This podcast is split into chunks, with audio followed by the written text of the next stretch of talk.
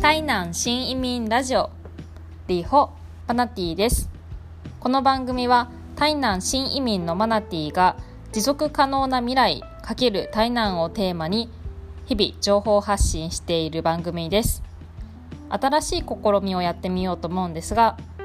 他のラジオの女性差別ネタに突っ込んでみるということを今回します。本編へレッツゴー。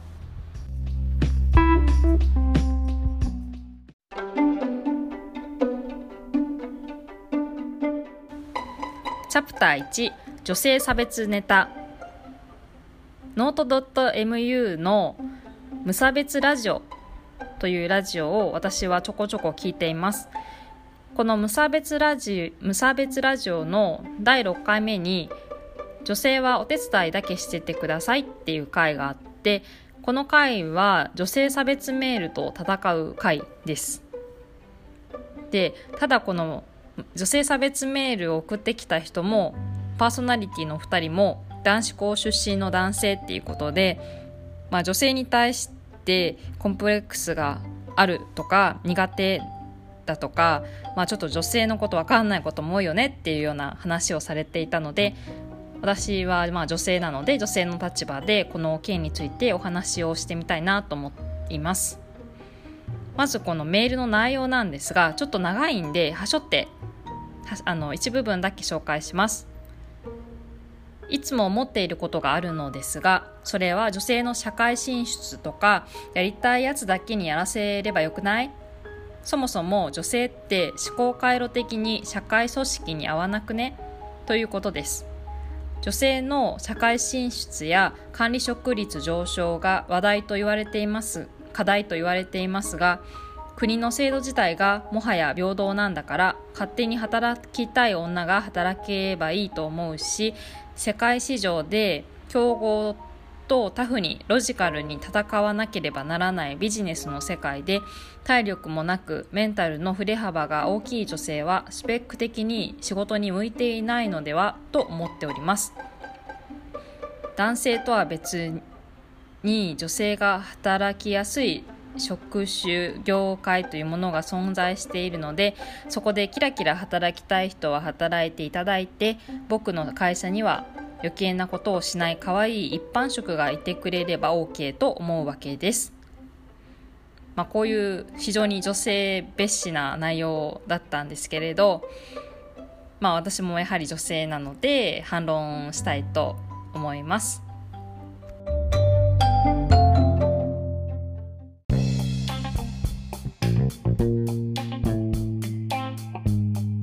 チャプター2職場環境の変化って大事。まずこのメールの男性は今の職場環境が総合職男性ばかり。一般職にはいくらか女性がいる。そういう環境で働いているのだと推測できます。もうそういう体制の職場環境は全体的に減ってきていると思いますしそんな旧体制の会社はもうすぐ潰れるかどこかに買収されていく可能性も高いかなって推測します。世界市場で競合とタフに戦わなければならないってメールの内容にありましたがそういう世界市場でビジネスをする仕事であればなおさらそういう旧体制、まあ、旧時代の考え方の男性ばかりが集まっている会社では潰れてしまって当然ってところではないでしょうか。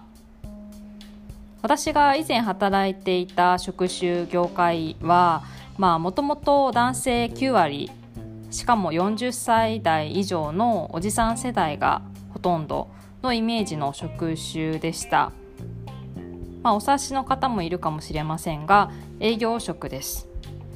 その会社も昔は男性が営業職女性が事務職という会社の体制だったと思います。でも私が入社した時はすでに女性の営業職の方も何名かいらっしゃいましたし私は新入社員でその営業職の部署に配属されました。そしてその後12年で営業職が一気にですね3分の1ほどが女性になったんですね。まあ、これは偶然の要素もあったんですが環境が変わっていろんないい連鎖が生まれていきました。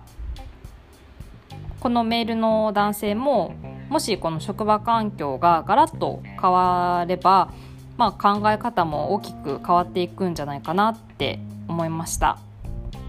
職場環境の変化って大事だなって思います。